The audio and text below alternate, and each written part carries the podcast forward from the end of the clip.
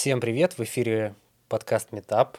Э, у нас в гостях замечательная гостья Зоя Скобельцина, SEO агентства событийного маркетинга LineUp и лейбла LineUp Music, создатель образовательной платформы onlineup.me, спикер TEDx и профильных конференций по всей России. Точно. Я позволил себе зачитать. А каждый метап — это у нас какая-то тема. Мы с каждым спикером пытаемся внутри темы разобраться с чем-то. Вот э, с тобой мы будем разбираться с тем, э, нужен какой смысл в музыке вообще и нужны ли какие-то смыслы добавлять э, в современную музыку или можно просто двигаться под камеру под тикток э, делать странные вещи либо нужно все-таки наполнять свое творчество смыслами. Ты владелец лейбла насколько давно? Лет 5-7 есть да Лейбл? Не, не, не. Нет? Недавно? Год. Год. Тебе год лейбл. Э, Маленький. Да, чуть даже поменьше. В апреле мы официально запустились. И как изменилось твое отношение к артистам за последний год? Хороший вопрос. А, на самом деле, эм, ну, у меня до этого уже много лет э, агентства, э, но там все-таки основные мои клиенты были э, организаторы событий, фестивалей. Вот, потом появилась образовательный, э, образовательная площадка, и там как раз я начала много общаться с артистами и понимать их боль. А боль у артистов плюс-минус одна. На Они хотят деле. стать известными. Ну, то есть, понимаешь, опять же, это вот как мерить успех. Для кого-то успех это миллионы долларов э, там на стримах, для кого-то тысяча человек в зале. Э, или, ну, то есть вопрос, либо это деньги, либо это дело то, что ты хочешь. Это тоже разный, разный уровень успеха а, потому что иногда приходится ради денег делать не то, что ты хочешь. И некоторые артисты на это идут. И это тоже выбор. И не, не нужно его там как-то дискредитировать или отрицать. Вот. Э, э, отвечая на твой вопрос, артистов, э, артистов, с артистами интересно общаться. А, когда, ну, собственно, на уровне образовательного проекта я делала много контента, помогала им разбираться в индустрии, продолжаю это делать. А когда появился лейбл, по сути, мы соединили все наши знания в области менеджмента и маркетинга, знания более артиста и тех артистов, которые нам нравятся, и начали с ними работать. А, вот. В целом, ну, самая большая боль в том, что э, выходит очень много музыки. Очень много. Очень Релизы много идут каждый день практически. Есть цифра по 70 тысяч релизов. Я вот сейчас не, не, не вспомню, а, за какой период. Может быть, даже в день. Короче, это в любом случае не типа ни один, ни два. Ну, это не, и даже не тысяча, я уверен, в день. Э, да, абсолютно точно. Это огромное количество музыки разных жанров э, по всему миру, ну, даже если мы берем просто нашу страну. И, соответственно, вот выбор артиста, и я вижу очень много артистов, которые и инвестировали очень много сил и времени, годами этим занимаются, и в какой-то момент у них э, заканчивается мотивация, потому что нету результата того, угу. како, какой они себе придумали или хотят. Это, ну, то есть это такой труд. Э, наверное, это можно сравнить с большим спортом, когда угу. ты маленький идешь на тренировку и ты мечтаешь о Олимпиаде, Олимпиада как такой там символ, да, успеха спортсмена. Да. Угу. А с артистами, мне кажется, то же самое. То есть из всех детей, условно, которые пошли там в первом классе или раньше на какую-нибудь тренировку, из них э, один там, за сколько, за, за, не знаю, за сколько лет, за много-много лет. Ну, если мы берем школу, за 11 лет э, вырастет какой-то нормальный такой подготовленный недоспециалист, Тут чтобы вопрос, пойти в университет. Вопрос, э, вопрос вот именно конверсии из всего объема детей, которые идут заниматься спортом, а сколько детей получит олимпийскую медаль, если взять там всю страну? Единицы. Ну, ну единицы. С музыкантами на самом деле то же самое. А, может быть, не так жестко, как с Олимпиадой, но тем не менее плюс-минус. И вот когда, ну, то есть, когда ты идешь э, на этот путь, ты, конечно, должен понимать, что... Ну, ты не олимпийская звезда, как минимум. А, не нет, ну всегда ну, ты сможешь ей стать. Ну, на самом деле, артист может найти, найти какой-то свой путь, да, и что-то делать. Просто а, нужно четко понимать, что ты хочешь. И самое главное, на мой взгляд, проблема артиста в том, что они не особо понимают а, глобально, а, пошагово, что нужно делать, и а, не хотят в этом разбираться. Потому что очень часто я слышу, я хочу найти лейбл, чтобы он делал вот это все. Вот это все, вот это, вот это все много, так. да, а, а я хочу заниматься творчеством. И с одной стороны, так и должно быть, с одной стороны. Мне ну, кажется, есть... это так не работает. А, ну, вообще классно, конечно, когда артист занимается творческими процессами, каким-то креативом, музыкой, а все-таки менеджерские задачи, маркетинг, э, там какие-то... На аутсорс, ну, как бы как раз-таки лейблу. Какие-то mm-hmm. вопросы, связанные с организацией концертов, там, туринг, э, технические вопросы, связанные с мерчем. Ну, очень много всего, mm-hmm. на самом деле, очень много, очень много решений всяких, очень много коммуникаций. Это, этим занимается какой-то еще человек. Не обязательно лейбл, может быть, просто менеджер или менеджер в составе лейбла. Вот, но э, э зачастую проблема в том, что на каком-то первичном этапе э, артисту все равно нужно все равно нужно начать разбираться, как это все добро устроено. Ну, с артистами понятно. Артисты mm-hmm. люди творческие. Ты э, считаешься творческой единицей? Абсолютно. 100%, конечно. И ты выби- выбирала себе в лейбл артистов самостоятельно, то есть лично. То есть как они к тебе попали? Ты такая, типа, так, берем вот этого, вот этого и вот этого. Первый пул э, ребят, это вообще ребята, которые со мной вот начали общаться с момента появления образовательной площадки. Она появилась, когда началась пандемия, в марте 2020 года. А, ну, был такой сильный стресс. И много артистов вокруг меня появилось, и какие-то из них мне очень понравились, и мы начали вот с ними общаться, и к апрелю как раз начали их выпускать. А, вот, поэтому сейчас э, я в целом, как и полагается лейблу, смотрю, оглядываюсь, смотрю на цифры, смотрю, вот. Э, что у артиста в ТикТоке, что у артиста, насколько он... На самом деле, мне все-таки, э, ну, один из важнейших критериев, это, конечно, первое, это музыка, второе, это самостоятельность артиста, но Там, что значит самостоятельность? У меня есть, я на своих лекциях вела такой, такой термин шкала самостоятельности артиста. Так. Потому что есть артисты, которые очень талантливые, но, например, они, э, вот, они могут сделать демку, и все, да, дальше все нужно, дальше все нужно собирать все команды, э, там, соответственно, там, вкладывать деньги, э, весь менеджмент, все. И артист э, ну, особо как бы не хочет да, даже вникать. Вот. А есть артисты очень самостоятельные, которые в целом сам себе лейбл, сам, сам себе, себе менеджер, аранжировщик, сам... все. Ну, у этого есть свои плюсы, есть свои минусы. Угу. Понятно, что, на мой взгляд, артист не должен настраивать таргетинг э, там, и делать какие-то вещи, которые должны делать другие люди, которые в этом развиваются, профессионалы, потому что это другой рынок, и он тоже очень сильно меняется и артист не может параллельно нам ходить на вокал. Может, есть такие примеры, но, но это уникальная ситуация. А вот, поэтому шкала самостоятельности это как раз э, про ну, базовая вещь, это, собственно, все, что связано с музыкой, на каком. Потому что артист тоже он же растет.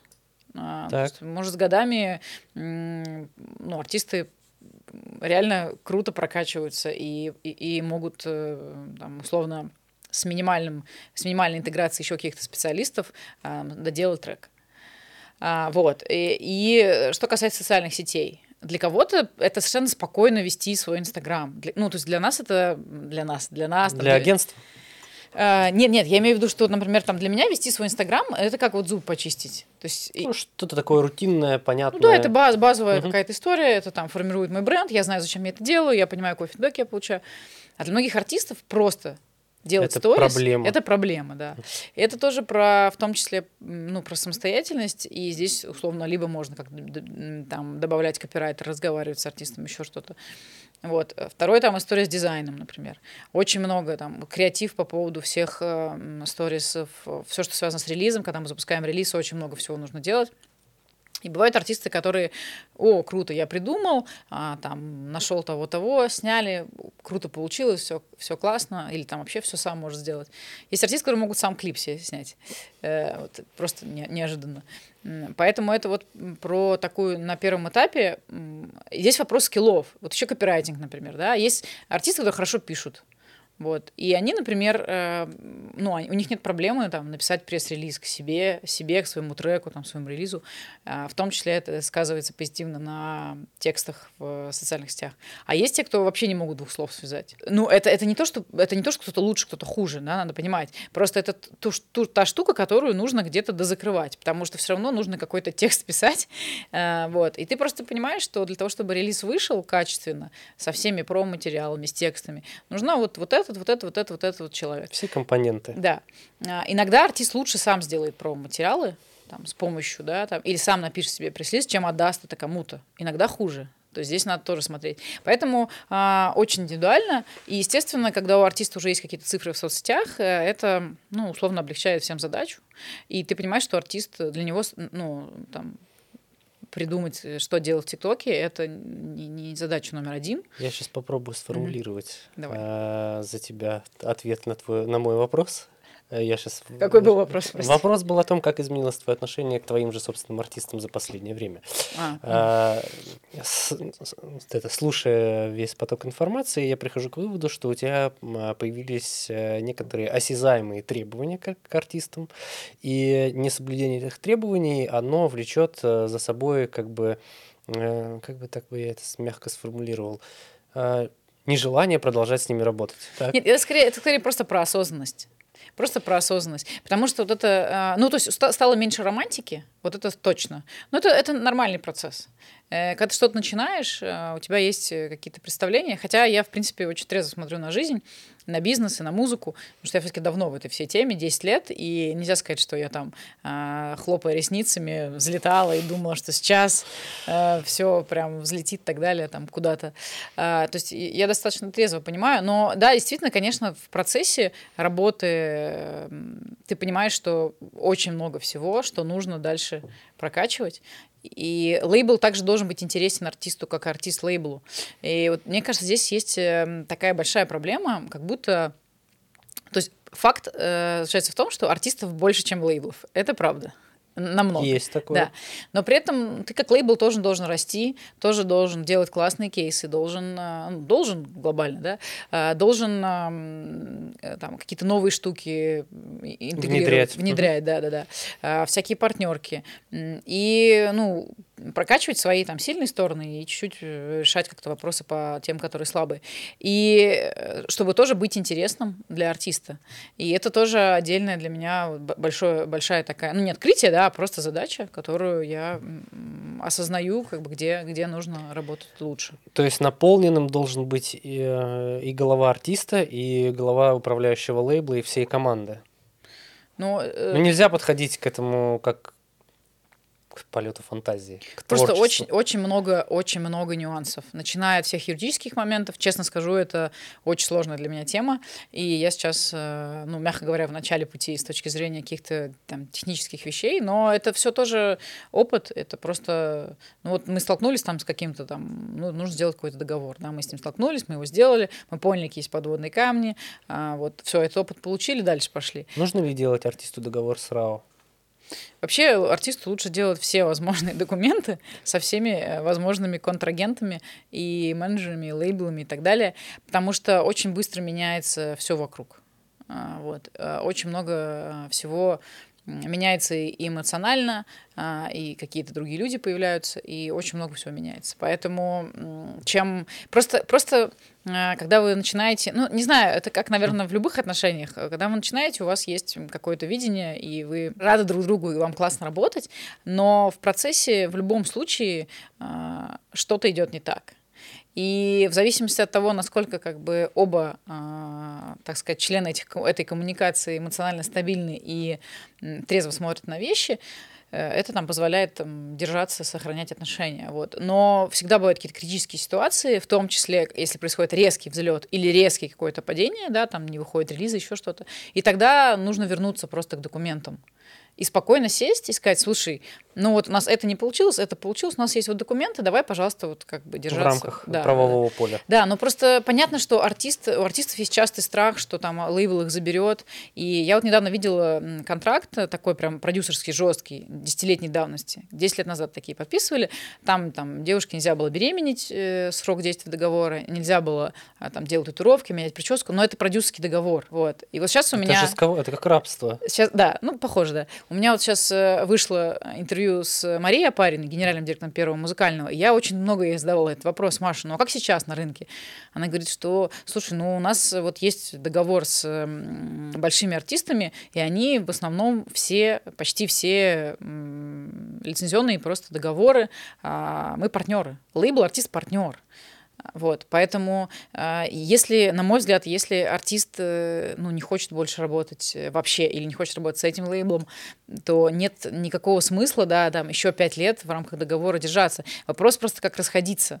Потому что если лейбл тебя много-много лет Пушил, да, инвестирует в тебя время и деньги, то это логично, что когда тебя, например, хочет забрать другой лейбл, этот лейбл разговаривает с тобой, и ты его продаешь. Вот и все. Так, давай так про артистов.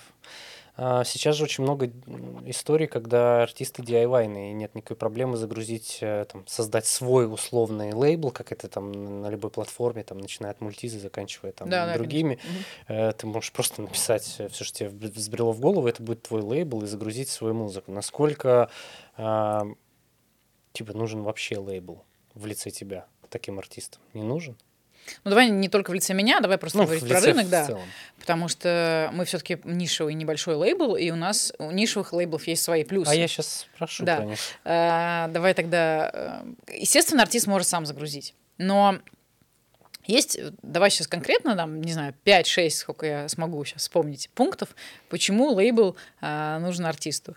А, первое — это м, опыт опыт с точки зрения, как выпускать музыку правильно, что можно делать. Э, опыт, которого артиста DIY часто нет, да, потому что артист вот сделал, ну, у него есть, он может загрузить, но он не, не знает, как это правильно делать. Второе, самое главное, на мой взгляд, это связи. И здесь, как бы, чем дольше э, там, команда лейбла или э, руководитель э, на, на рынке, чем больше они выпускали, тем лучше связи. Связи — это СМИ, это все медиа, это э, те, кто создают музыку для сериалов и кино, так, так называемая синхронизация. Ну, не зная DIY артист, э, как зовут... Эм, э, музыкального, э, там, музыкального продюсера какого-то фильма или сериала. И понятно, что то, что сейчас выходит там в ОК ну, да где угодно, море, да, и везде. Там это тоже условно сам, своя тусовка. А, естественно, вы можете найти этого человека в титрах и ему написать. Я знаю артистов, которые так делают, и для, у которых даже что-то с этим получается. Но это очень такая точечная штука, и это может выстрелить, но э, понятно, что когда это пакетное решение, и твой трек базово всегда отправляется. Если это еще радийная история, то э, это тоже штука про, про, про, про коммуникации, про связи. Молодого артиста, у которого нет никаких стримов, никаких цифр, не возьмут на радио. Так устроен рынок. Но показать радиостанции трек, да, и э, тем не менее вот настраивать эту коммуникацию, это важно. И, соответственно, э, то же самое касается э, и всего стриминга, потому что ну, вот есть понятие питчинг в плейлисты. Uh-huh. Это делает лейбл, а, артист DIY, который через мультизу выложил, у него нету вот этой коммуникации с редактором площадки. Потому что если все артисты, у которых есть треки, будут вдруг э, возможность получить, да, общаться со всеми э, редакторами площадок, то это будет хаос. Поэтому лейбл в данном случае является оптовым поставщиком музыки на площадке, и он общается. Вот мы Фильтр. как лейбл ну, в том числе, на самом деле, и понятно, что у меня, как у лейбла, свои отношения со всеми площадками, и а, площадки знают, какую музыку от меня ожидать. И мы плюс-минус, на самом деле, вся музыка попадает в одни плейлисты, потому что мы все-таки жанровый лейбл, и в этом тоже сила, да, то есть вот, вот эта Нишевый. нишевость, да, это, это сила. А, и моя задача, соответственно, выстраивать эти отношения для того, чтобы наши треки попадали в плейлисты, и у нас, на самом деле, хорошие результаты по нашей инди-истории. И вот э, а, последний альбом э, Насти Тереля так и должно быть попал в 14 плейлистов.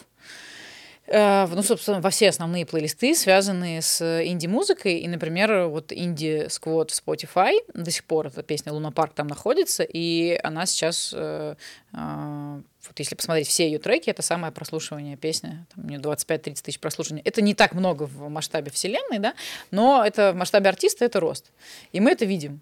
Вот. И, соответственно, если мы начинали, там, артисты слушали не знаю, 10 человек, 100 в месяц, там, потом это стало 10 тысяч. Это вот такой, то, что можно померить. Э, вот. Еще, кстати, по поводу радиостанции все-таки скажу, что, в принципе, трек, который не, не, ну, неизвестного артиста может попасть на какую-то не самую главную радиостанцию, тоже э, работает здесь э, профессионалы, которые знакомы. То есть радио может попробовать какой-то трек, не очень известный. Просто по знакомству. Э, ну, скорее попробовать именно с точки зрения, потому что тоже есть худсовет, условно, да, выбирают каких-то, то есть нужно все равно внедрять какую-то новую музыку. А вот, но вот мне рассказывал, рассказывали кейс, когда такая музыка попала на несколько региональных радиостанций, и это повлияло очень сильно на стриминг. То есть люди слушают на радио. Шазамят. Шаза, да, шазамят. Соответственно, вот две-три радиостанции, трек взяли, он понравился, его начали шазамить, и это приводит к к стримингу, а стриминг приводит к деньгам. Соответственно, усилия там, по релизу этого трека отбились. Поэтому, э, то есть артист, э, чтобы ему во всем этом разобраться, это одна большая часть, да, и вторая большая часть, ну, чтобы наработать связи, нужны, э, ну, нужны годы, да. И отдельно, конечно, по СМИ, понятно, э, когда тысячи артистов э, там, каждую неделю пишут э, редактору Афиша Дейли, там, Медузы и остальных основных СМИ, э, это часто не приводит ни к какому ну, результату.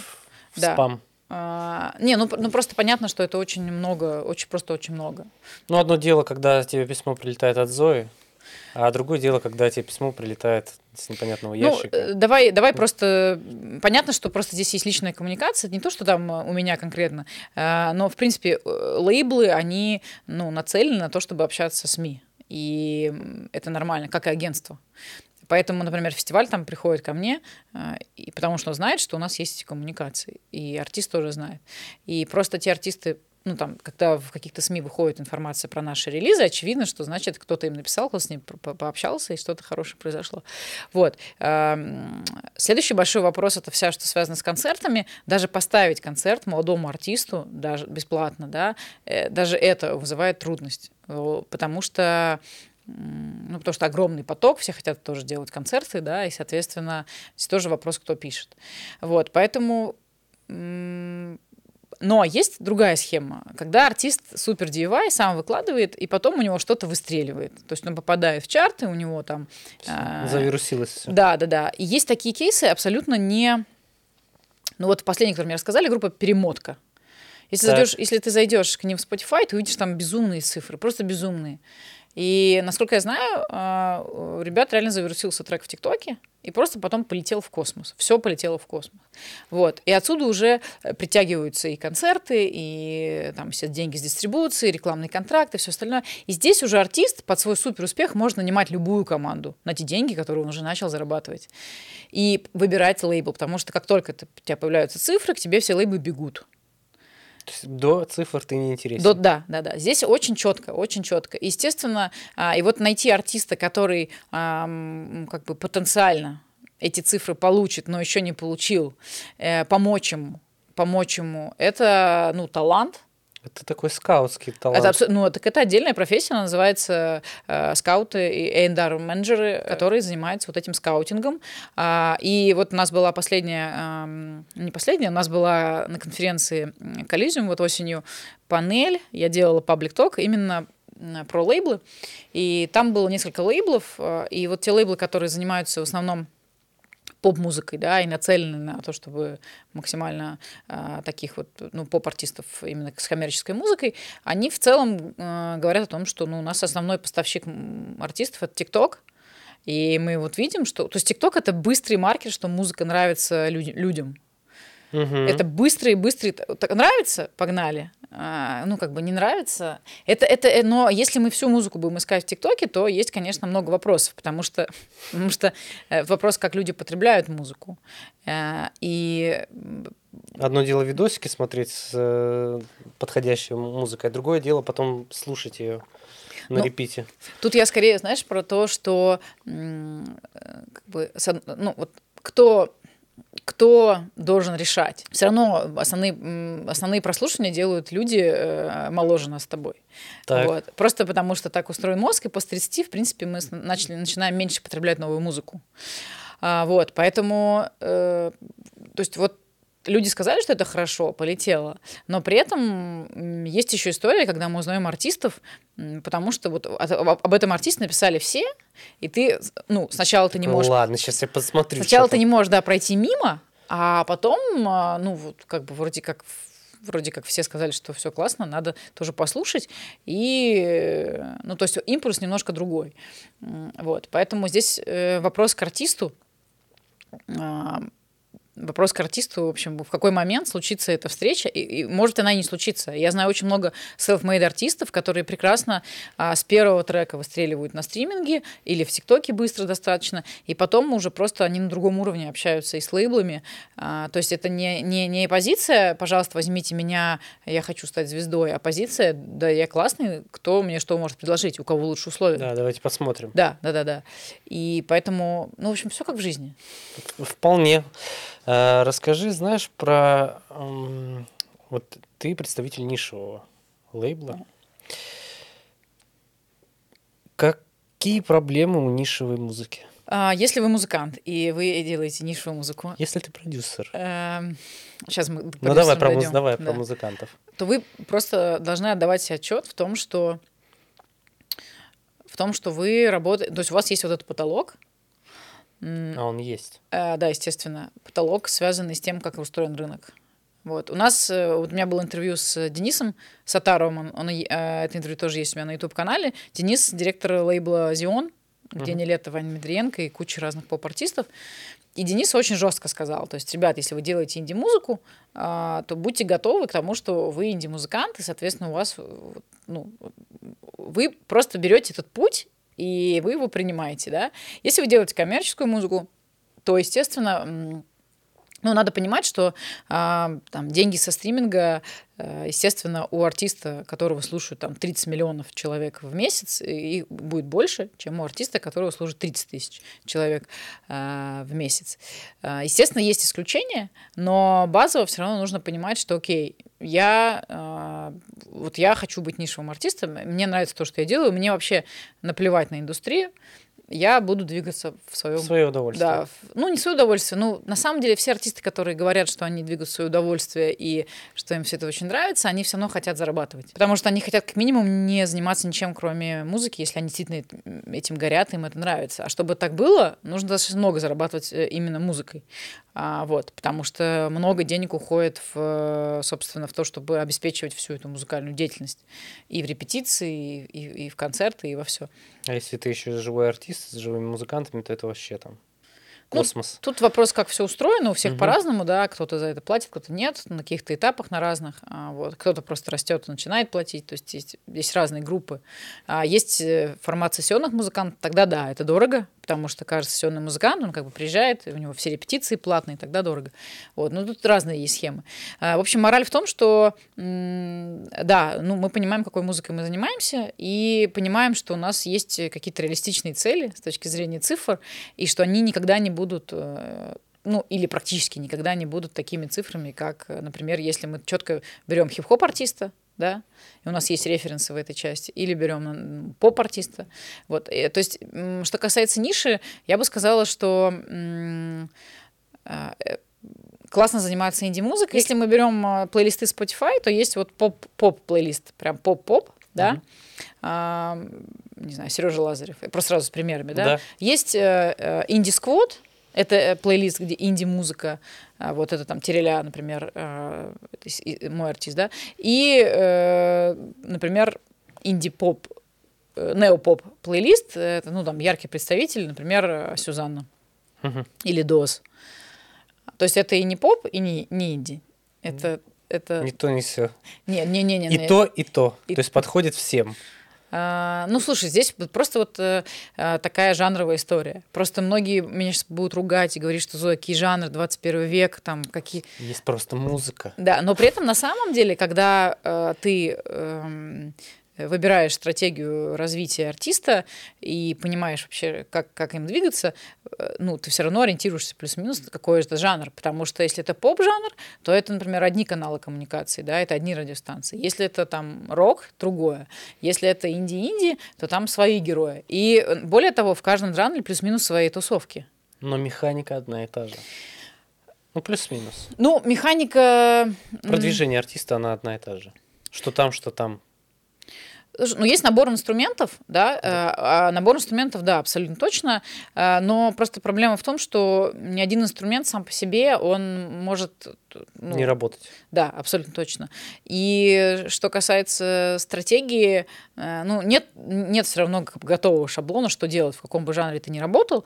Вот. Еще важный момент, что те, кто там, там саунд-продюсеры, именно которые занимаются звуком и тем, как трек звучит, они тоже профессионалы в разных жанрах свои. И есть те, кто очень круто работает с хип-хопом, есть те, кто очень круто работает там с инди-музыкой. И здесь надо тоже выбирать. И очень похожая история с продвижением. Хотя, конечно, условно там, ну, плюс-минус, э, там, Афиша Дейли, Медуза, ну, это вот, ну, большие СМИ, которые пишут про музыку. Вот. Но при этом, если ты занимаешься, не знаю, каким-нибудь э, супер нишевым, сложным жанром, то тебе просто не надо идти, потому что, ну, попробуй поискать в, в каких-то СМИ, э, ну, или не в каких-то, а в конкретных СМИ, да, попробуй поискать вообще, что про твой жанр написано. А, то есть я сейчас про мини-резюме, я буду периодически резюмировать. Mm-hmm. То есть ты все равно хочешь э, раскачать лейбл от работы только с э, инди-артистами до поп-артистов. То есть тебе уже этого недостаточно, тебе за год уже стало тесно. Ну, я бы так э, резко не делила, потому что мы вот сейчас начали работать с Катей Рикедой, э, скорее, наверное, инди-поп. Там с Наташей мы работаем, Ната мы работаем вот с, с апреля. Это тоже инди-поп, это, это тоже больше поп-музыка, хорошая поп-музыка. Вот, поэтому, э, с одной стороны, ну, просто условно, вот часть артистов э, больше инди, часть артистов больше поп. И это... А, смотри, очень много популярной музыки сейчас, она как будто бы, ну, она пишется под, ну, это, наверное, вся музыка про любовь, про какие-то отношения в основном, да. А твои артисты затрагивают чуть другие темы. Это типа твой сознательный выбор именно этой ну то есть типа ты интересное такой, резюме. Да, ну то есть ты э, ты как бы получаешь э, и, и пул твоих артистов транслируете чуть-чуть другую культуру что ли восприятие реальности. Мне кажется вообще все песни об одном и том про же. Про любовь. Нет, ну а, слушай, не знаю, очень сложно говорить. Э, просто есть, там, не знаю, именно произведения на остро-социальные темы, да, их как бы сразу видно, да, а все остальное в целом, э, ну, про, про, про, про жизнь. Вопрос просто, как это сделано, каким языком, да, и... Но для тебя важно, каким языком это сделано? Да, конечно. Я вообще очень люблю русский язык, и мне нравится. А, мне нравится слушать тексты музыки. Вот, поэтому я внимаю, обращаю внимание на музыку, на, ну, в смысле, на, текст. на тексты, да. А, поэтому а, интересно просто резюме, что, ну, не знаю, вот если послушать последний альбом а, Диктофона Терля, вот вчера он вышел, сегодня, сегодня он вышел, а, сегодня, не, вчера, 28-го он вышел, а, вот, он называется «Музыка для секса», и он, а, ну, на мой взгляд, он глобально весь про любовь про отношения, про счастье и... Вопрос о том, как говорить, да? Ну, конечно, конечно. Ну, а, есть и вот... как тебе нравится то, как говорит эстрада массовая, которую слушают все? Твое личное мнение. Ну, например, мне очень нравится то, что делает Зиверт. Э, вот как раз мы с Машей обсуждали, как она, как у них, как они запускали вместе этот проект. И это реально классный кейс. И мне очень нравится музыка. И это хороший, красивый русский поп-проект. Вот. А есть э, какие-то артисты, ну, которые я, которые я никогда бы не стала слушать, потому что они мне не нравятся и так далее. И рекламировать мы их не будем. Да, да, да, да, да, да, да, да. То есть это тоже, ну, то есть поп-музыка это хорошо, Ничего плохого в поп-музыке нет. Э, у каждого артиста есть своя аудитория, да, и если вы эту музыку не слушаете, это значит, что она там недостойна внимания и так далее. А вот вопрос просто в том, какую слушаете вы, и если вы с ней работаете, то сколько вы работаете. И если вы музыкант, то вопрос, э, э, в какой тусовке вам бы хотелось быть. То есть это всегда про выбор. То есть мы возвращаемся к осознанности. Ты можешь сознательно выбрать историю, что ты будешь петь там, скажем так, на потребу либо продюсеров, либо публики. Я думаю, что да. Да. Но здесь просто вопрос, э, мне кажется, диалога, потому что и вопрос работы с фанбазой. Потому что есть артисты, которые хорошо работают с фанбазой. И вот, например, что это значит? Сейчас объясню. Мы сейчас работаем а, с Ургановой, э, с Ургановой оркестр. И вот у нее очень классная фанбаза, много лет. И она, конечно, там все какие-то нововведения, которые мы как-то интегрируем э, с точки зрения там маркетинга, э, я вижу как как очень много отклика. То есть, по, то есть сделал пост, например, там, что мы пришли в ТикТок, да, там, или мы пришли в Телеграм, вот тебе будем писать. И там все люди пишут сразу очень много там спасибо и так далее, там, там какие-то вот такие вот вещи. Вот для молодых артистов э, э, здесь первое это, конечно, контент, когда артист открыт, и он э, рассказывает о своей жизни, и хочет за ним наблюдать, и хочется с ним общаться. И э, второй момент, когда артист там, ну, делает концерты регулярно, то есть он выходит на сцену, отдает эту энергию. А, и есть э, ну, такие вещи, как мерч, то есть какие-то вещи общие между артистом и э, фанатами. Ну, есть еще маркетинговые простые штуки, например, там э, сбор базы имейлов э, фан фанатов, э, для, для них какие-то для них какие-то плюшки делать, закрытые мероприятия, э, закрытые клубы, э, да. И э, на самом деле там многие рок-артисты еще вот которые появились там 10 лет, 15 лет назад, да, у них достаточно сильные фан-клубы. Это, например, группа «Звери»? Ну, это на самом деле все наши любимые артисты, э, которые появились на нашем радио, когда нам с тобой было 15 лет. Э, Король и Шут, не знаю, Сплин. Э, ну, да, ну да, вот. вся, вся да, тусовка нашего радио. У всех артистов, например, там есть вот продажа мерча. Продажа мерча тоже некий маркер, да. Вот. Поэтому это задача э, артиста как бы любить свою аудиторию и с ней общаться. И, например, такая вот простая вещь, как, ну как простая, на самом деле она не простая. Вот мы сделали мерч с Настей, и после концерта Настя всем подписала открытки. Мы напечатали открытки, это, да. Это сколько времени на это? Что час она сидела, подписывала? Ну, больше даже, да. Плюс до этого еще э, там, ну, я занималась тем мерчем. Мне э, кажется, бесконечно, что мы его делали с классными компа- компанией Сизум Крема. Они находятся в Екатеринбурге. Соответственно, мы все это привозили из Екатеринбурга. Вот, упаковывали красиво. Это важно. Это про... про... Это детали. Это детали, да. Как и драматургия мероприятия, именно концерта, а, как и все важно. Входная зона, гардероб, э, как это все выглядит. Э, подготовился ли артист с точки зрения программы помнит ли он слова, сделал ли он, там, переодевается ли он во время концерта, ну, какие-то вот такие вот вещи. Здесь, в общем, много всего, а, но вот эти вот истории, когда есть откровенное общение в соцсетях, такое открытое, плюс э, какие-то бонусы и приятности именно для узкого круга, для фан-базы, потому что людям а, приятно чувствовать себя причастным Угу. Создавать для них эту причастность – это задача в том числе артиста и менеджмента. Что от них, э, от людей э, зависит что-то, в том числе настроение артиста.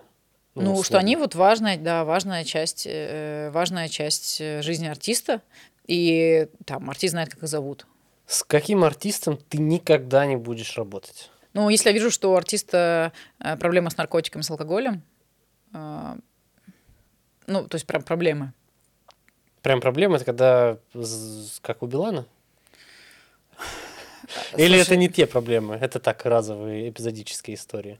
Ну я не не, не хочу говорить ни, угу. ничего оценивать ни, никакие, потому что там. Э... Ну короче, когда это уже перерастает из чего-то такого типа обычного в рушение, я не знаю, гастрольного графика. Тут даже не про гастроли, тут просто про то, что, э, тут, понимаешь, если мы говорим про начало работы с артистом, ну, сначала не, нет таких гастрольных графиков. Ну, понятно. Гастрольные графики появляются потом. А сначала идет просто обсуждение и возможность разговаривать. И что артист тебя слышит, что ты его слышишь. Вот. И здесь очень много всяких, э, ну, очень много работы, и ну, нужно просто вот тоже уровень осознанности, чтобы был, и, и так далее. Поэтому, естественно, если человек э, уходит там, в свои какие-то процессы и там надолго исчезает, то с ним просто... Неинтересно работать. Нет, просто ну, сложно Просто... выстроить э, про процессы. Это не касается только музыкантов, это касается вообще любых людей. Вот. Поэтому... Как быстро ты понимаешь, что ну, артист неблагонадежный? Можно упростить, что человек неблагонадежный. Быстро. Тебе хватает опыта уже вот так вот, типа? Мне кажется, за это отвечает эмоциональный интеллект. Вот, но тем не менее, все равно э, есть э, какие-то знаки, и за ними нужно смотреть, следить. Но тоже мы сейчас не только про артистов, uh-huh. вообще про людей. А, вот. Ну, в принципе, какого-то там нескольких недель общения, наверное, если ты там много общаешься и видишь образ жизни, ты понимаешь, э, что для человека важно и э, вообще какие у него принципы. Как он мыслит. И вот, уходя тогда чуть от артистов в сторону людей, я бы поговорил про... Ты же преподаватель, можно угу. тебя назвать, да, да преподавателем? Да. Коучем. Не-не, коучем пока нет. Так, вот, вот я хочу, знаешь, про что? Про, э, про то, нас как э, людям отличить э, нормального преподавателя от э, условного самозванца. Очень легко, на самом деле. Давай. Давай сначала все-таки разделим понятие коуч и преподаватель, потому что коуч задает вопросы. Угу. У меня было много сейчас сессий разных с коучами, и при этом еще психотерапевт. Психотерапевт у меня тоже есть, и это тоже другой человек. Психотерапевт — это профессиональный э, профессионал, это э, прежде всего, да, специалист, который э, отвечает за твое условно-ментальное здоровье. И пытается тебе помочь, если ты к нему приходишь с конкретным запросом, и вы разбираетесь с ним. Это могут быть там сессии раз в неделю, онлайн или офлайн, и вы занимаетесь. А с коучем ты приходишь, например, там, в каком-то тупике и говоришь, я вот хочу там, быстрее расти, или я не понимаю, куда двигаться. И вот коуч тебе задает разные наводящие вопросы. Э, почему я против того, чтобы называть меня коучем, потому что у меня нет пока никакого образования в этой сфере, и я просто хочу его получить. Поэтому пока, когда его получу, тогда можно будет э, так себя называть. Хотя тоже проблема в том, что очень э, неправильное отношение к этому, к этой профессии, потому что крутые, да, потому что коуч я воспринимаю как ментора, а ментор это классно. Это Наставник. Человек, да, да, да, человек, который тебя немножко помогает тебе э, ориентироваться и куда-то двигаться. Вот, а преподаватель давай, ну, просто у него есть какая-то специализация. Соответственно, вот э, я 10 лет занимаюсь маркетингом и менеджментом, соответственно, я могу рассказывать э, на базе своего опыта э, о том, как например, э, продвигать большие события или как... Э, как это на самом деле делается, да, короче, да, не по да. книжкам, а вот делиться опытом. Да, поэтому э, и здесь надо, наверное, вообще вставить здесь кусочек про инфо-цыганство, потому что сейчас эту тему Ксюша Собчак очень круто э, всколыхнула, и она супер права. Инфо-цыганство и вот это, это, это, это правильно говорить, вот человек инфо-цыган, когда он просто, например, он блогер, он медийный человек, у него есть аудитория. И ему приходит продюсер, говорит, будешь рассказывать про осознанный подход к питанию. Вот тебе программа, рассказывай. Что делает... Ну, это как читать с листа, условно. Ну да, что делает на самом деле этот человек, неизвестно, но это, но это покупают, потому что у него есть аудитория. Я много преподаю, сейчас преподаю в Skillbox е онлайн э, на курсе музыкального менеджмента и курирую всех студентов на самом деле. И мы сейчас вот запустили коллабу Skillbox и, и я. И лайнап. Э, ну, просто там именно Skillbox и, и я. Э, запустили в том смысле, что э, мы будем брать студентов Skillbox, будем, собираем в отдельную форму музыкантов, которые ищут менеджмент, и будем их коллабить. Круто. Да, но чтобы это работало, я нужна, потому что, потому что мне, мне нужно будет за, за этим всем смотреть, потому что это все просто так на самотек нельзя оставлять. А, вот. И э, вот, соответственно, ну, я там делюсь знаниями, э, делюсь тем, что сама знаю, что сама поняла за там, много лет своей работы. Поэтому ну, мне очень нравится преподавать, то есть это прям большая часть моей жизни. вот, еще я много консультирую музыкантов. То есть ко мне приходит музыкант, вот именно как, э, знаешь, на, так, на как такие... психологу? Ну, ну иногда, типа условно. Да, да, да, типа, на сессии. Что мне делать? Да, но, а, знаешь, я для себя поняла, что, во-первых, мне это очень нравится делать, во-вторых, я во время сессии понимаю боль, и эта боль потом а, я ее трансформирую в какой-то контент, потому что я понимаю запрос. Ну, вот так вот появился ролик про ТикТок с Розалией, потому что я понимаю, что каждый второй музыкант задает этот вопрос. И я четко, то есть я, я даже, ну... Я, вопрос я, заключается в том, как попасть в ТикТок? Ну, что делать? Все боли, да, что угу. там более взрослым тяжело туда идти танцевать, э, там есть какие-то опасения, что ты будешь выглядеть как идиот, а, там, что быстро не растет, как правильно сделать, чтобы на твой звук что-то записывали.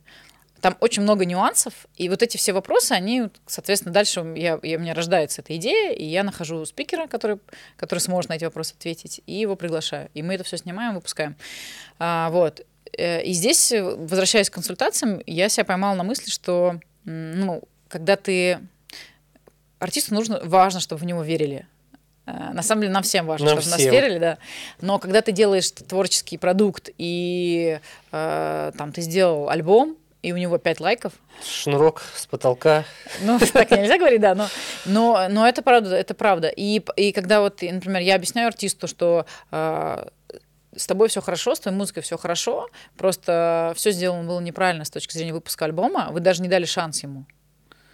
То есть, если такое... Ну, просто, просто когда артист самостоятельно дропает альбом вдруг, без всякой подготовки, без... И такой сидит такой, Да, ну, да, ну, да, ну, да, где там? да, да, да. И всё, Но вообще без Один лайк. но вообще без понимания, но, естественно, он все равно возвращается потом к тому, что, а, блин, а как это правильно делать? И вот когда я ему даю базис э, того, как все устроено, плюс какое-то ощущение, что, э, Ты в него верят, правильно что делаешь. в него верят, да, он выходит такой вдохновленный и может дальше двигаться.